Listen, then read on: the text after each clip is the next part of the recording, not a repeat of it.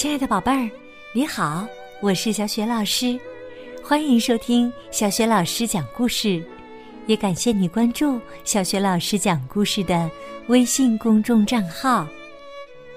下面呢，小雪老师给你讲的绘本故事名字叫《唯一的皇帝就是我》。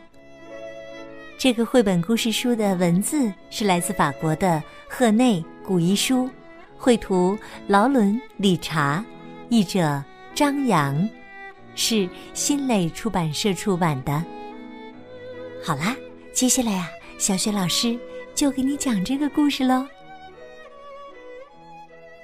唯一的皇帝就是我。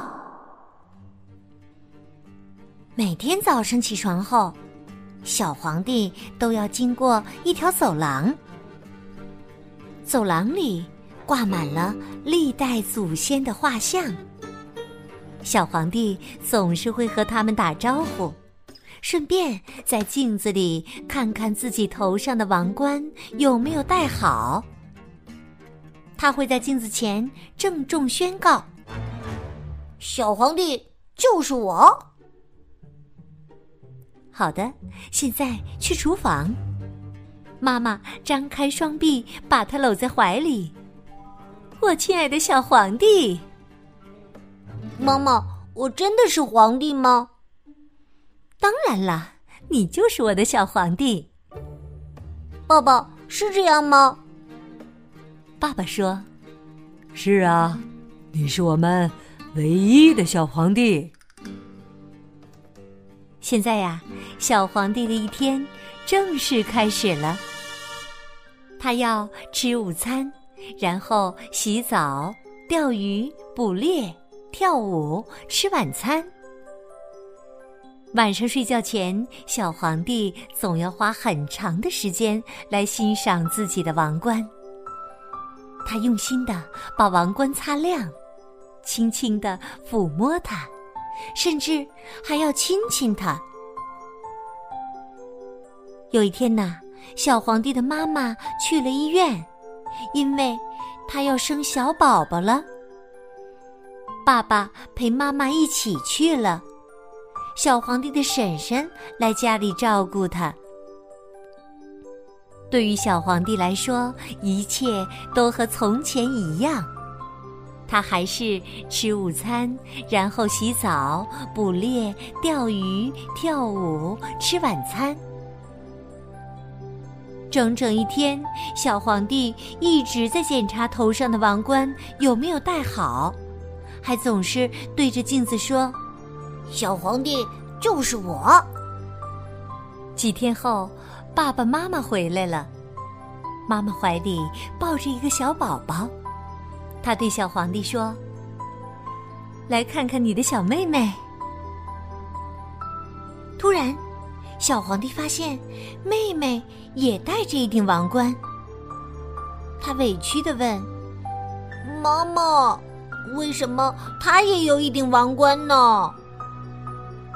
亲爱的，因为你的妹妹是小女王啊。他又跑去问爸爸，爸爸说：“你的妹妹是不是很漂亮啊？”她可是世界上最漂亮的女王了。小皇帝又跑到历代祖先的画像前面，对他们说：“我才是唯一的皇帝，对吧？”但是画像里的人都一言不发。小皇帝走进爷爷的画像，小声说：“爷爷。”你说我是不是唯一的皇帝？突然，他好像听到奶奶的声音。什么？奶奶，你说我的小妹妹很可爱？哼！原来你们都偏向她。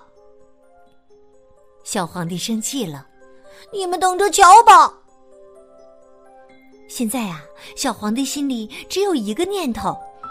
把妹妹头上的王冠取下来，他悄悄的溜进卧室，可是妈妈正在给妹妹喂奶呢。唉，错过了一个机会。小皇帝只好走出房间。过了一会儿，妈妈把妹妹放在婴儿车里，转身回屋去拿小被子。她要推着妹妹去散步。小皇帝心想：“好机会来了！”他走进婴儿车，刚要动手拿王冠，突然妈妈在身后说：“你的妹妹真漂亮，不是吗？”小皇帝缩回手，悻悻然的走开了。午睡时间到了，我的小女王，做个好梦吧。妈妈说着，走出了小宝宝的房间。小皇帝蹑手蹑脚的溜进了妹妹的房间。哈，这次他终于得手了。小皇帝拿着妹妹的小王冠，来到画像前，向他们展示自己手中的战利品。嘿嘿，你们看到了吧？画像中的人都没有说话。小皇帝问其中一幅画像：“魏公，你说什么？”还是没人说话。哦，我知道了。小皇帝说：“你们肯定觉得我是在欺负小孩儿。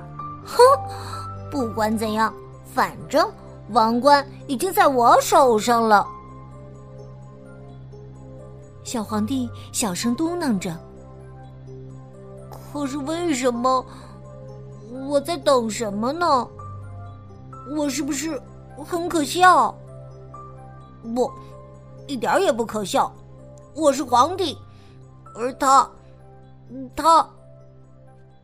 小皇帝又重复了一次：“我是皇帝，而他。”小皇帝突然感到很犹豫，他看了看手心里的小王冠，心里已经不那么得意了。他转头看看墙上的画像。好像是奶奶在说话。加油！外婆说：“鼓起勇气。”爷爷好像在命令他：“勇敢一点儿。”我明白了。小皇帝有些自责：“我真是可笑。我现在就把王冠还给他。”小皇帝又溜进妹妹的房间。他刚刚睡醒。小皇帝说：“这是你的王冠，还给你吧。”听到哥哥的声音，妹妹开心的笑了。再笑一个吧，我给你做几个鬼脸。喂喂。小女王啊，笑得更开心了。这时，爸爸妈妈走进了房间。妈妈叫道：“看呐，两个孩子在这玩的多开心！”爸爸说：“是啊，只有长大了的皇帝才会逗小女王开心。我真为你感到骄傲，我的儿子。”小皇帝。不知道该说些什么。哦，他回答道：“我只是来。”妈妈把小皇帝抱进怀里，对他轻声说：“你是来对他说你很爱他，对吧？我的小皇帝长大了。”小皇帝什么也没说，但。他心里很自豪，他马上跑到走廊里，给祖先们的画像讲了自己做的鬼脸儿，讲了小女王的笑容，讲了爸爸妈妈对他的夸奖。小皇帝笑呵呵地说：“各位祖先，我的妹妹作为一个小女王来说，还是很不错的哟。当他快走出走廊的时候，小皇帝很清楚的听到了画像们一起欢呼的声音：“小皇帝万岁！小女王万岁！”